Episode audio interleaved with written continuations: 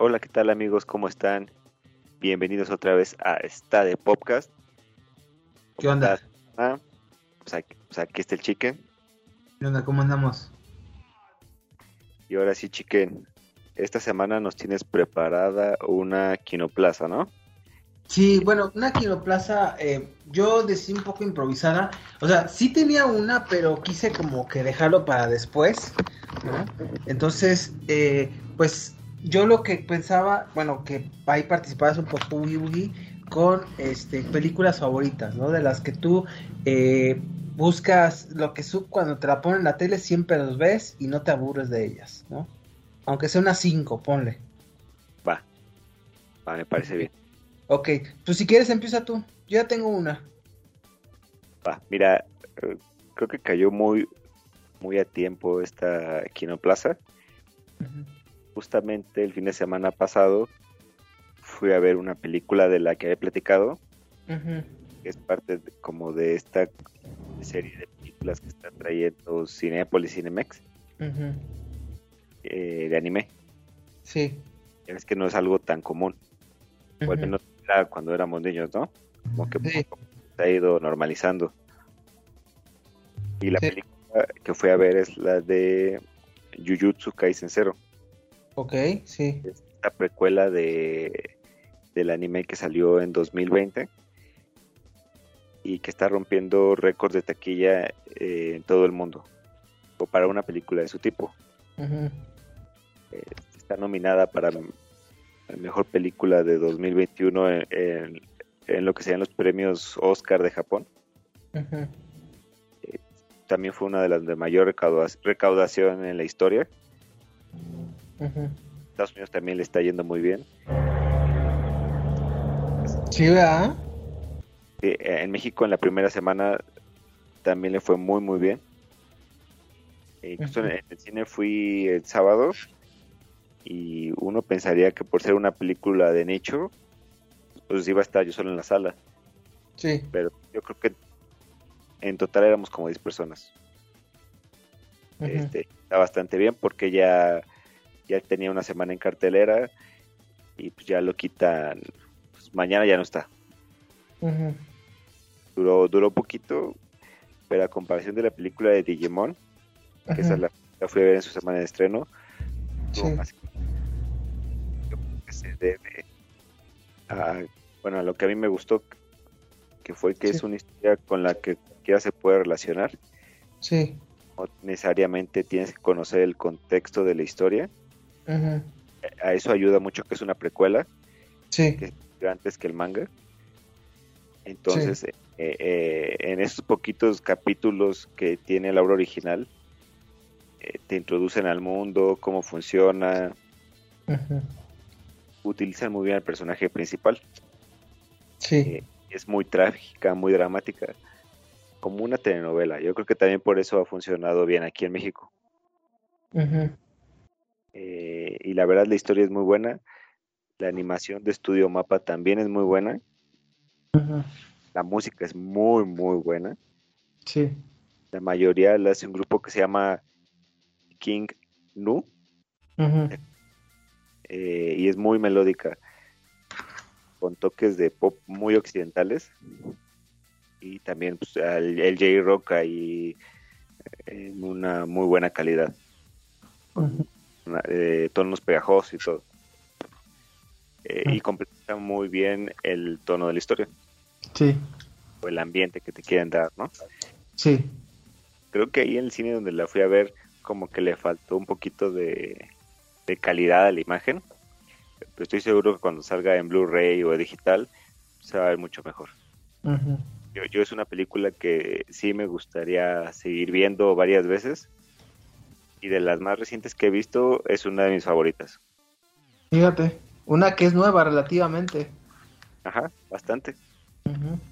Mira, yo este yo tengo que poner una película o una trilogía que sí cuando me la ponen la sigo viendo son las de Volver al Futuro. ¿Sí? O sea, es unas son clásicas, son del director Robert Zemeckis, eh, donde sale Michael J. Fox como eh, y Christopher Lloyd, ¿no? como Martin McFly y, y el Doc, ¿no? Ajá. Este, Marty Brown. eh, bueno, creo que es, una, es un clásico de clásicos. Fue en una época tan específica como los ochentas, ¿no? Y que pues en ese entonces soñaban con ir al futuro, ¿no? O sea, ¿cómo iba a ser el futuro en 30 años? Que era el 2015, cuando pues pensábamos que íbamos a tener patines voladores, aunque pues después no, no, no tuvimos nada de eso, ni carros voladores, ni... Algunas tecnologías sí, sí había, pero como el 3D, pero creo que es una, estas tres películas, mi favorita sigue siendo la, este, la primera, o sea, la segunda me encanta. La tercera es la menos favorita, la verdad, donde se van en el viejo este. Pero sí me encanta esta, esta trilogía. O sea, yo si me la ponen en Blu-ray o en el camión, este, yo no las dejo, no las dejo de, ver. O sea, es una, es una, es unas películas imprescindibles, sobre todo en Blu-ray, que por cierto ya están un poco caras, un poco cariñosas. Entonces, eh, un excelente guion eh, mucha diversión, eh, mucha inteligencia en el manejo de los personajes, la creatividad con que manejan las, las historias y cómo las conectan al futuro y al pasado, que es lo que me maravilló de esta película.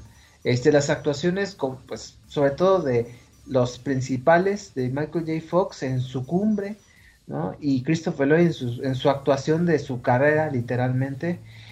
Este, en fin, es una, una, una trilogía en, hermosa, grandiosa, y que qué bueno que no hicieron eh, una cuarta parte, porque ya ven que iban, tenían como la idea, después dijeron que no. Entonces, pues qué bueno, ¿no? No sé cómo veas Oogie Boogie.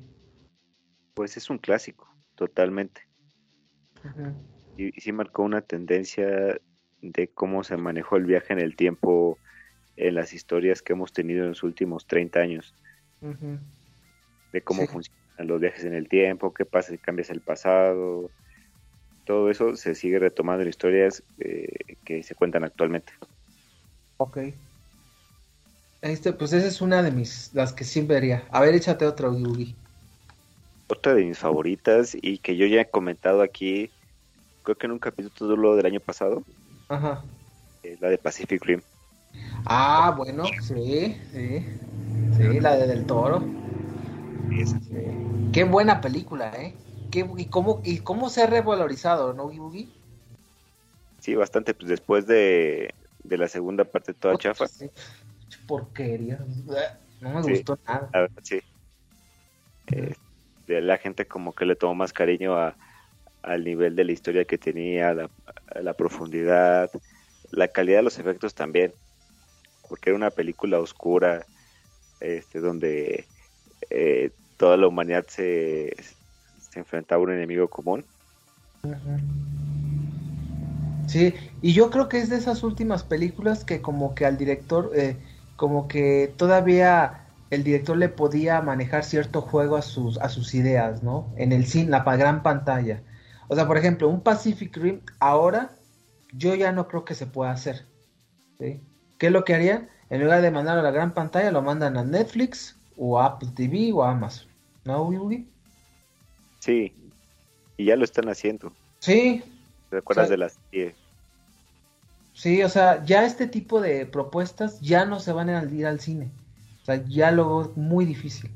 Por eso es de esas últimas películas que todavía alcanzó este, esta, esta época de lanzar estas nuevas ideas en el cine, en la pantalla grande. Y después de con quién, ¿no? Con Guillermo del Toro, que pues es un genio de los genios en la cuestión de, crear, de crear mundos, ¿no? Mecas, el hecho de que, bueno, él, como nosotros, pues él es, él es de mexicano, pues creció con todas estas, todas estas caricaturas de anime que se pasaban en el 5. Entonces, bueno, pues de ahí salió toda esta, toda esta influencia de, la, de las series animes que nos traían directamente desde Japón, ¿no? Que eso ayudó mucho. Ajá, sí, justamente. Y eh, esa mezcla de condiciones, de historias, todo, es muy difícil que se dé. Entonces una obra yo creo que ya no se va a volver a dar. No, luego difícil, sí. Sí, ¿qué te, exacto, qué te lo que te, más te gustó de la película, Los robots y los monstruos. Como niños chiquitos. Las los colores, ¿no? Que me llamó mucho la atención. Sí. La historia. Yo creo que la historia también aportó mucho. Porque era, era muy simple, pero estaba bien desarrollado.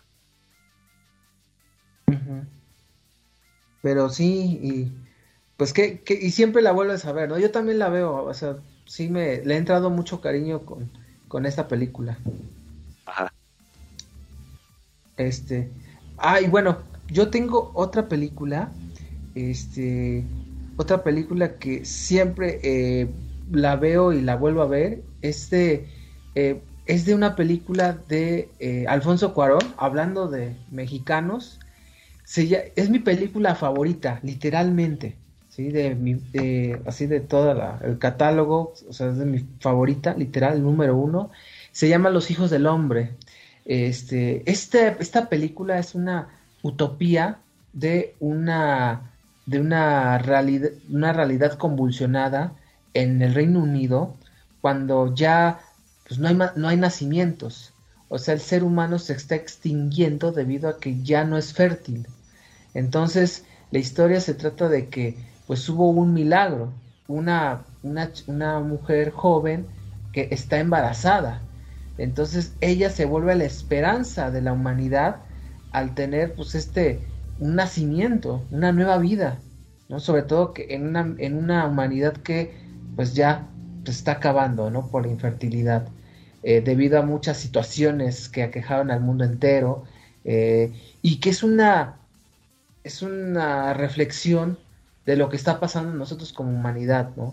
Se adelanta tantas cosas esa película, ya, porque salió en el 2006, ¿cuánto tiempo? Y ya, y basada en una novela de los hijos del hombre, ¿no? También, este, es una película excelentemente filmada, habla de temas tan complicados como la inmigración, como la infertilidad, como la violencia, el racismo, ¿no? Este, la contaminación de los mantos acuíferos, este, la segregación, este, eh, la segregación eh, económica, las, también las, eh, las, las la discriminación de también racial que se había, hay mucho, sobre todo en Europa y en Estados Unidos.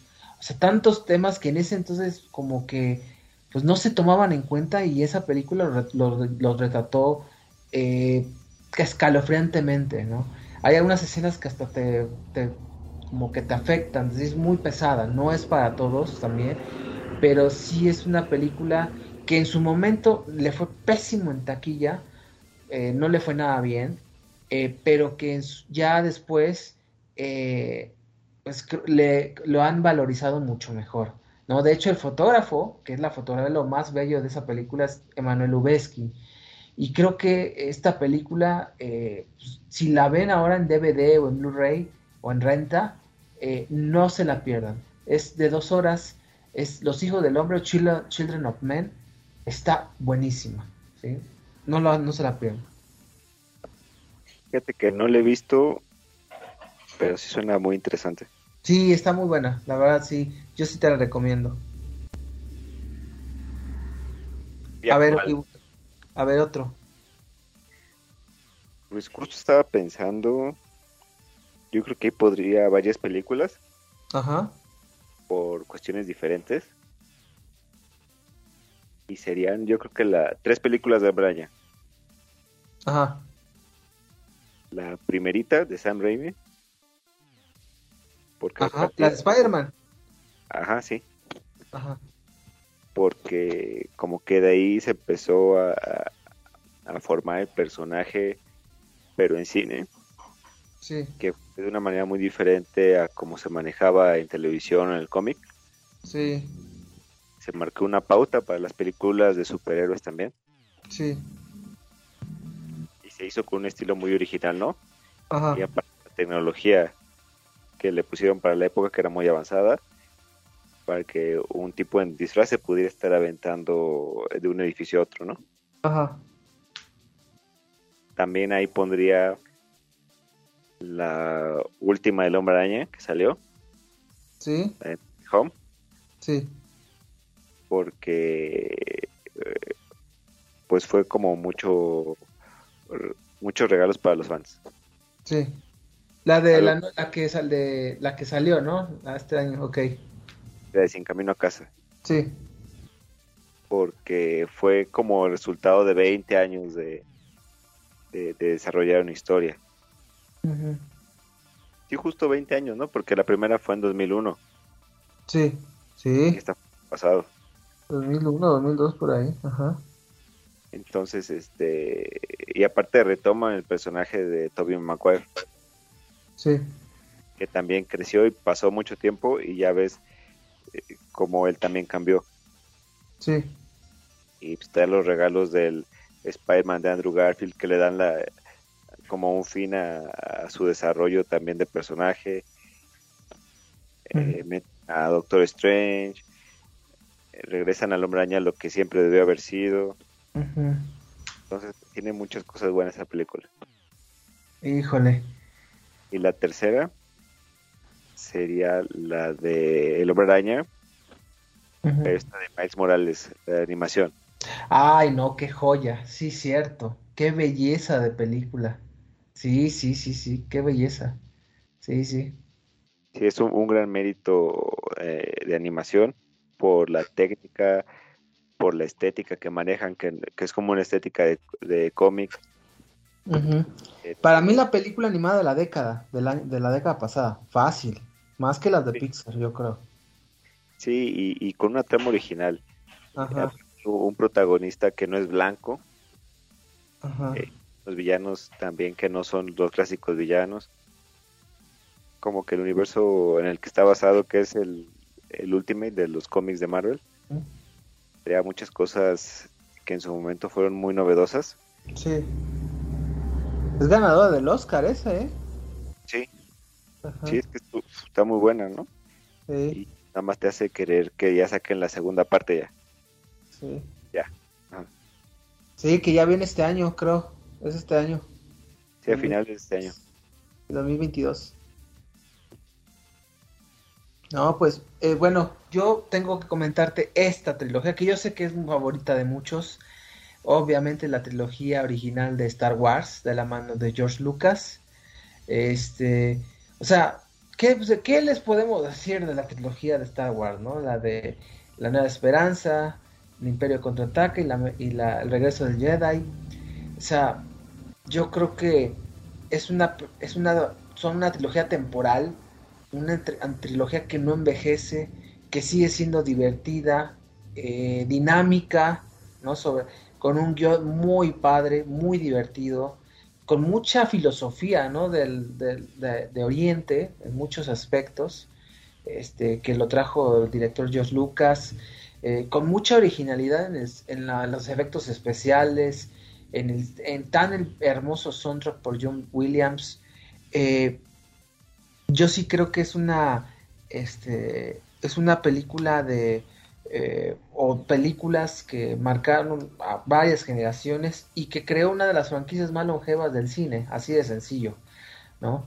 Eh, yo sé que Star Wars ahorita está como en un punto particular, o sea, después del desastre que tuvo en, las películas con Disney, creo que pues con estas nuevas series que han sacado, pues han tratado de rescatar lo que hizo bella y lo que hizo tan, tan increíble esta saga original, ¿no? Las actuaciones, ¿no? Obviamente de Harrison Ford, de Mark Hamill, de Carrie Fisher, este, eh, el Darth, Darth Vader, indudablemente, las peleas con las naves en sus efectos especiales de ese tiempo, eh, las explosiones, los efectos de sonido, eh, las, combates en espada sable, de luz, o sea, ¿qué, les puedo decir? No? Son tantas cosas que no les puedo decir en, un pequeño comentario, o sea, ya saben por qué, y yo sé que entiendo que muchos les saben por qué es de las favoritas de todos, el mío también, ¿no? No sé si te gustan las de Star Wars, Ugi Creo que sí, ¿no?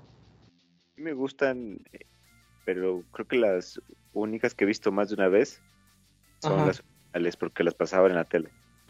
¿Cuáles? Las originales, ¿no? Sí, las originales, las primeras tres. O sea, del capítulo 4 al 6. Sí, ¿cómo las pasaban en, en, en la tele, eh? Sí, me acuerdo que en los 90 tuvieron como un resurgimiento porque le hizo promoción Pepsi. Sí, pero como que lo actualizaron, ¿no? Es que la reestrenaron en el cine. Sí, en el 96, sí, sí me acuerdo. Como remasterizadas nada más. Sí. Lo más podía, ¿no? Porque pues, la tecnología con la que se hizo fue muy rudimentaria para la época. Bueno, para la época fue muy avanzada. Pero para nosotros ya- Sí. Sí, entonces, Sí, la- mucho sí. Sí, pues, y bueno, y voy- ¿cómo- ¿qué, qué, otro peli- qué otra película? Fíjate, ahí y sí no estoy seguro. Ok. Yo podría decir que es una saga Sí. que las películas de, de Harry Potter, pero solamente de la 1 a la 4 tal vez. Ah, bueno, sí. sí. Las últimas están horribles. Sí, no, no tienen mucho valor. Pero también este... eh, como que sí... Este, pues marcaron una generación, ¿no? Sí. Igual estrenadas en... La primera en 2001. Ujú. Cada año sacaban una nueva. Eh, ahí estuvo Cuarón también participando en En la la tercera. tercera, la de Azkaban, sí. Sí, Que dicen que es la, que es la mejor. De hecho, es la mejor. Para pues muchos. yo digo que sí. Creo que no fue tan premiada como otras. Fue tan tampoco tan el, en general el libro tampoco es, eh, es el más impresionante de todos, ¿no? Es el único donde no sale Voldemort, Sí. pero da un trasfondo importante para todos los personajes, que es lo que después ya no hacen. Por ejemplo, los últimos libros ya no te dicen nada de eso. Ya como que abandonan mucho esa sensación de, de descubrimiento. Y eso se había eh, pasado muy bien a las primeras tres películas. Y ya la cuarta ahí se empezó a perder, pero fue muy importante porque es la que marca el final como de la época de niño de Harry. Y empieza su adolescencia, ¿no? Que es la parte que a mí no me gustó. Pero sí yo diría que po- por el impacto que tuvo una generación, las primeras cuatro películas de Harry Potter son de mis favoritas.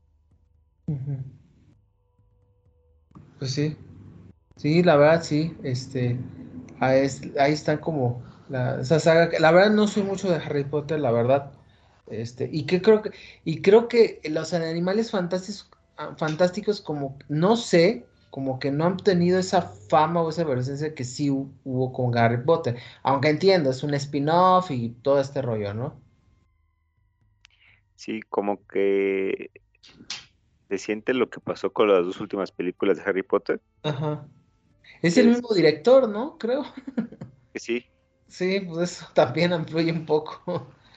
y aparte, aparte del guion, porque se siente que es una historia que no debe ser, no debería ser tan larga, la están extendiendo en cinco películas, cuando tal vez en dos o en tres hubiera estado bien.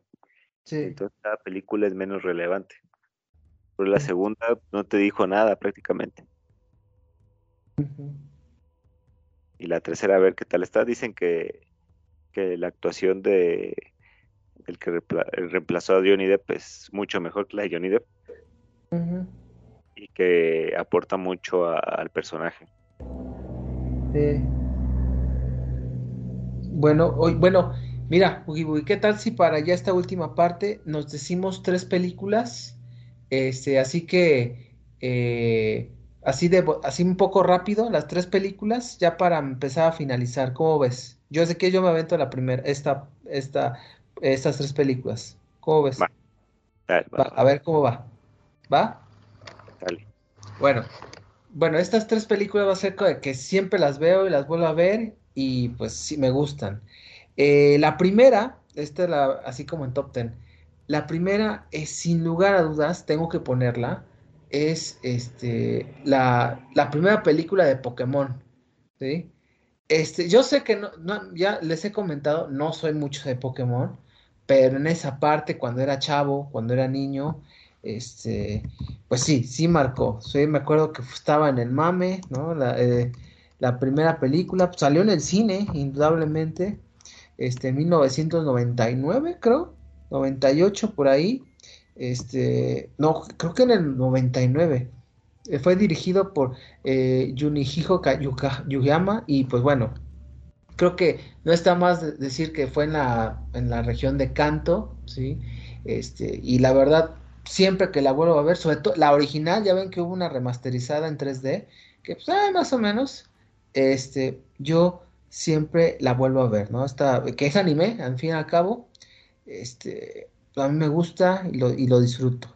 La segunda, este, es una película mexicana, fíjense, y que la verdad es, yo sí la, la veo y, la veo, me, me, gusta mucho, este, es la de Nosotros los Nobles, este, que es dirigida por Gaza Larraqui. Esta película es basada en una película, eh, una película de El Gran Calavera, una película mexicana por Luis Buñuel, y que retrata la historia de cómo se personas que estaban en la opulencia, en la riqueza, pero, pero por creados por su padre, pues tuvieron que pasar de, de, buenas a primeras a la pobreza.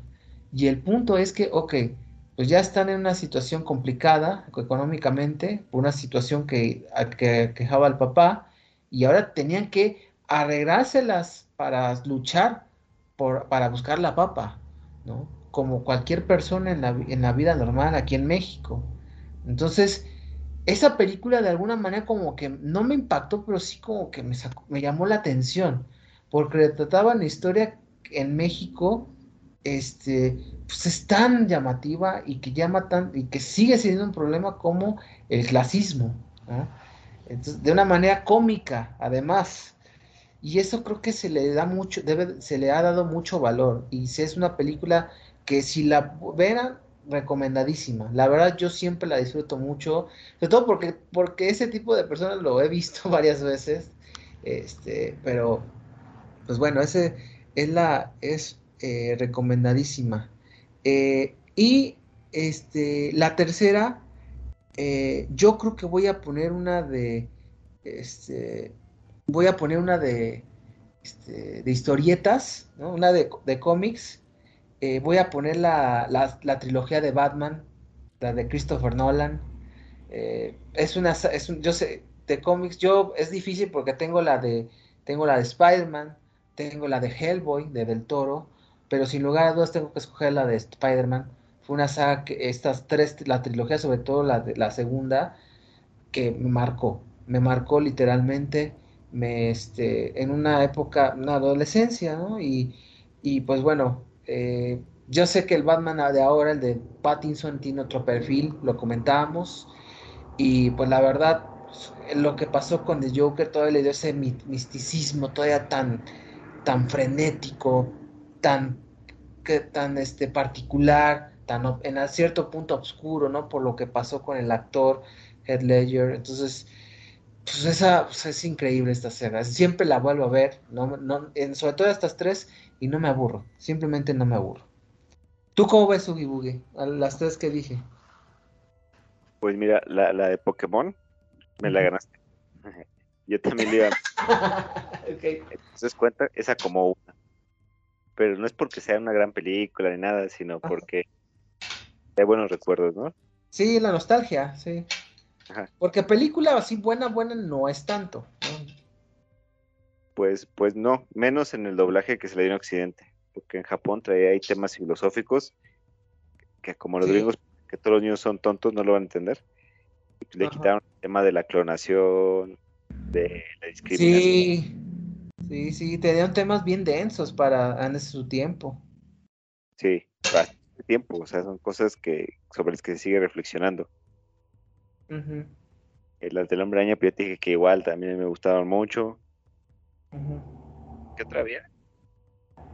Eh, la de Batman, dije. Ajá. sí, me gustó bastante. Y ya marcó la pauta para las demás. Sí. El, universo de, de Snyder, porque... Sí, pues ahí se basó mucho. Sí, porque las versiones anteriores de Batman eran más de comedia. Sí. En el cine. Sí, la de un poquito. Pues sí, pero aún así era como muy muy irreal, no sé, como muy absurda a veces. Sí. Y esta Batman fue como muy oscura, como la serie animada. sí. Este me hizo ese estilo. ¿Y la de los otros, los nobles, qué opinas? Pues también me gustó mucho, ¿eh? Creo que es de lo mejorcito del cine mexicano en los últimos 15 años. Sí, es, pues, es padre, a mí me gusta, lo disfruto yo.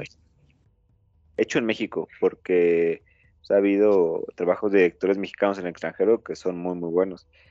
Pero hecho en México yo creo que es de lo mejor. Sí. Este, y bueno, ¿qué, qué, a ver, ya para casi que concluir, ¿qué otras, tus tres películas así, los que, así de, como de medio de pasada? Este, si ya dijiste la de Pokémon, Ajá, yo agregué las siguientes dos de Pokémon. ok, La casi de- que la trilogía, puede decirse. Es como una trilogía original, Sí. que a partir de ahí se cambió todo en las películas, Ujú, porque si eran como ahorita, eh, más de, más de aventura, las primeras. ujú. Como no había internet ni nada, entonces cuando ibas al cine era la emoción de ver de qué se iba a tratar. Porque las, las, este, las revistas y en la tele no, te- no había spoilers. Entonces Sí. tú llegabas emocionado a ver trataba y salías y platicabas con tus amigos. Y las dos primeras sí las fui a ver al cine y la tercera como 10 años después. Hasta que la- me la prestaron en DVD. Porque ahí donde vivíamos nunca llegó al cine. La Ujú. anuncia- me vi el póster en Cinépolis.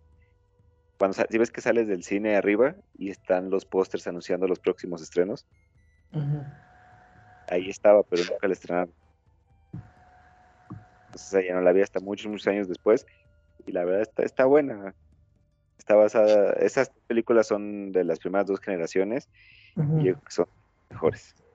Sí. Luego yo agregaría la de Tiempos Modernos de Charles Chaplin. Ok, ajá, Recuerdo que la vi hace como 10 años. sí. Me la encontré en esos canales de películas viejas en TCM. A la madre, sí, es cierto. Sí. Ajá. Y hasta ahorita la estoy empezando a comprender bien. Eh, Esta Es que película se clásico, hizo, acaba de- de- clásico, clásico del, del cine, to- o sea, de todo, de todos los tiempos. de esa comedia también medio absurda, pero en el florecimiento del cine, ¿no? Ujú. De, de Hollywood. De 1939 es. Esa junto con la de Un Gran Dictador, que son más o menos de la misma época, de la Segunda Guerra Mundial, son críticas sociales muy, muy buenas. Sí, que me tan- acuerdo que se burlaba de Hitler, ¿no?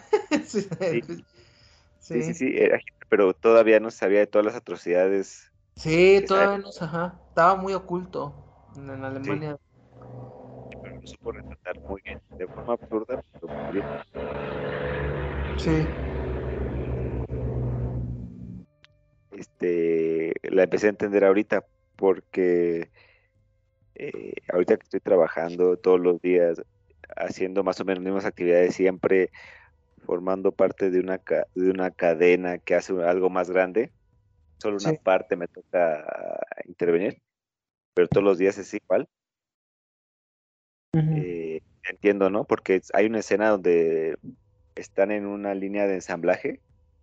Y si te acuerdas, eh, en esa época, todavía hasta ahora, sí, cuando se el ensamblaje, cada persona está especializada en ciertas cosas. Y ahora como hay cosas, cosas más complejas, pues cada, cada persona se hace cosas más complejas.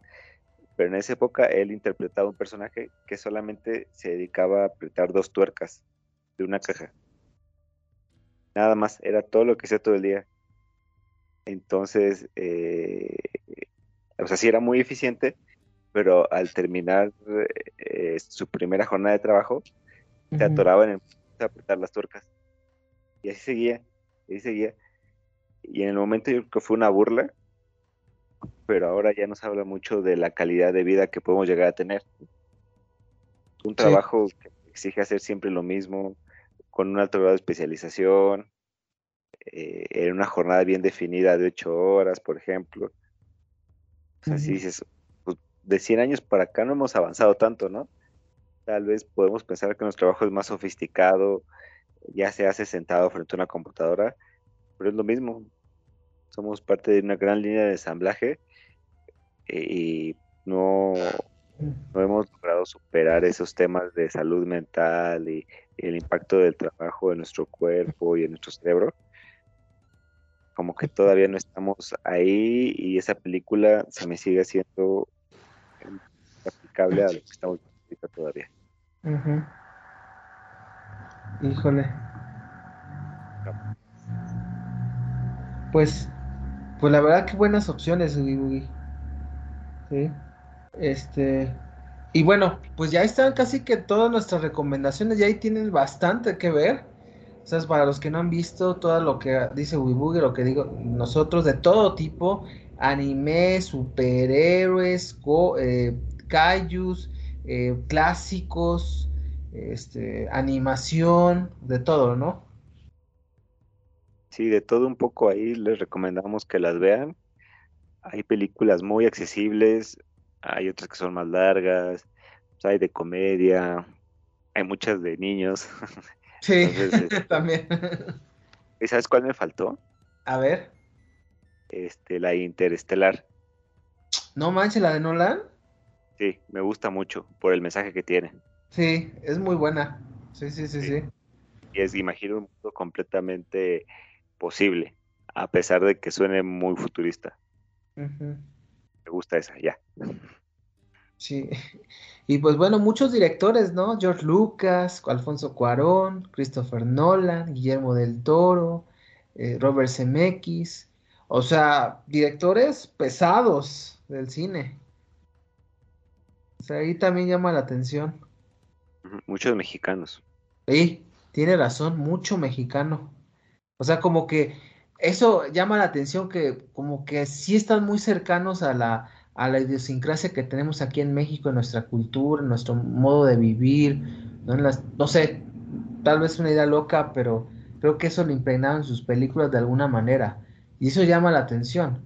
O en nuestro caso, que son muchas películas de ellos, son favoritas de nosotros. ¿No? Sí, sí, porque crecimos con, con ese resultado de, del cine. Ya tantas cosas comerciales, ya había más opciones. Eh, sí. Pues bueno, no sé si, eh, pues creo que con esto ya podemos dar por concluido este episodio, y ¿cómo ves? Sí, yo creo que ya podemos terminar. Eh, como dice Chicken, si pueden, vean las películas que les recomendamos y compartan el video para que las vean con sus amigos. Denle like y suscríbanse para que cuando Sí, está bien. Y no se olvide, pues, eh, pues estar checando el contenido de esta podcast. Eh, ya ven que estamos subiendo continuamente videos de todo, de entre podcasts, recomendaciones, reseñas también. Eh, ahora tuvimos lo de este, lo del disco de Placebo hace poco. Entonces, ahí para que no se la pierdan. ¿Sí? Muy bien. Pues bueno, este, pues no queda más que agradecerles a que estén aquí en, el, en su podcast favorito. Nos vemos en la próxima semana, en semana de vacaciones. Este, así que, pues bueno, ahí andamos para cualquier cosa. Cuídense mucho, disfruten mucho, pásensela bien. Saludos a todos. Y pues nos vemos en el próximo episodio de Esta de Podcast. Nos vemos, Yugi. Cuídense. Cuídense. Bye.